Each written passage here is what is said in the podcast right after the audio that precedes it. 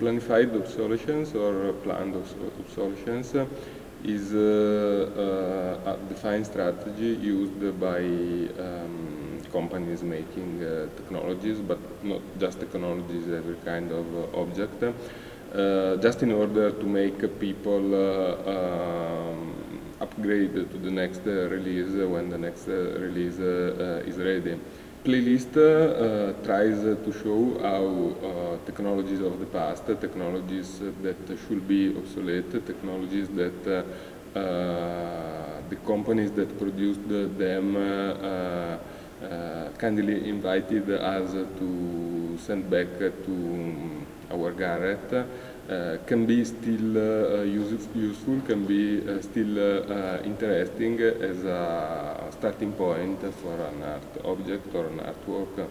one of these things is probably the fact that you are playing, you are enjoying a simple system uh, where uh, you basically can do uh, just a few things, but these few things can be made um, uh, with a direct uh, dialogue between you and the machine because you can uh, um, write code in assembly and uh, that is uh, the uh, machine language that this machine use in order to, to work.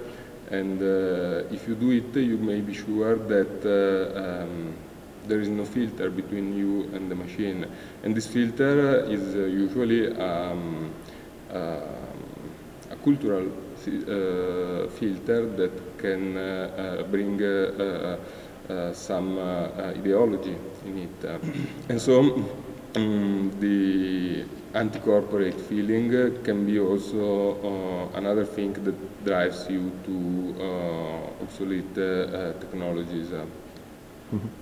because you are escaping these marketing strategy of uh, planned obsolescence that uh, we discussed before. Actually, the artists uh, in uh, playlist are not using game platforms to play.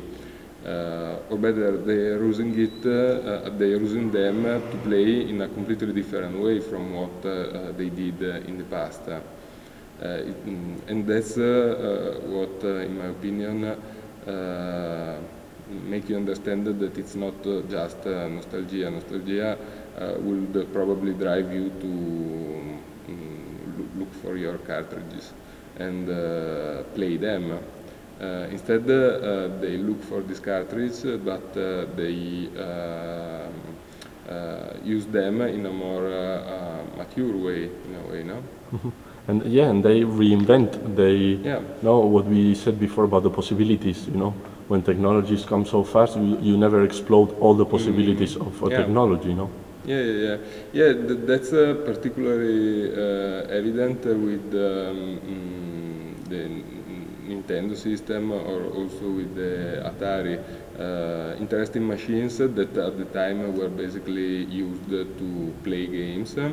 Uh, but that uh, uh, has also inside them some um, good stuff that can be used to, to make some other things. So for example, this um, SID uh, chip uh, that is uh, that was created to in order to play um, music for games, and that um, now can be used to generate um, new electronic music.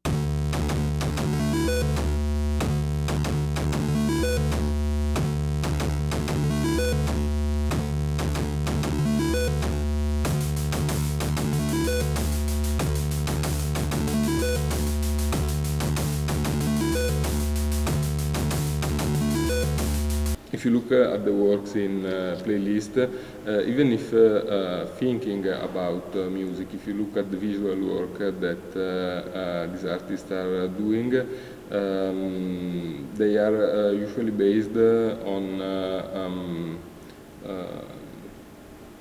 on a formal research on uh, uh, the aesthetics that uh, of the machine, the 8-bit aesthetics and, and so on. Uh, there is um, mm, very little content inside the most of these works, but there is a, a, an hardcore experimentation on the formal aspect of technology. Uh, and this is similar, for example, to what uh, Nam June Paik was doing in, in the 60s.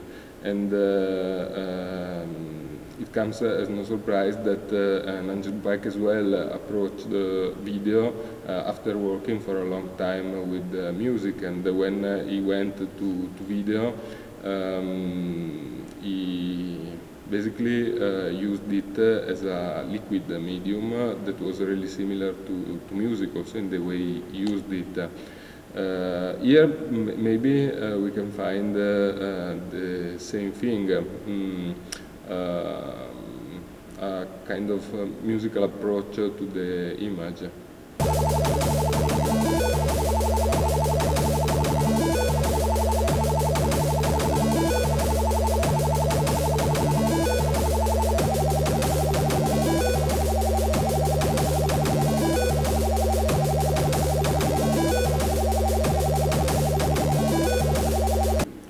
I, think that uh, uh, in a way, uh, of course, when you played the game in the past, it was mainly an audiovisual experience and uh, uh, the kind of music you uh, can produce with this kind of tools work, works best with images and maybe images um, similar in the aesthetics and in the research that you can make on you can make on uh, abstraction, on noise, uh, on uh, uh dirty aesthetics, uh, uh, something that can be really similar to the music you produce. yeah, of course, freedom of, of, expression is important. Is, is, important also today, as well as in the past. Uh, but in the same time, uh, um, the objects uh, we are using now are forcing us to work in a mm, defined way.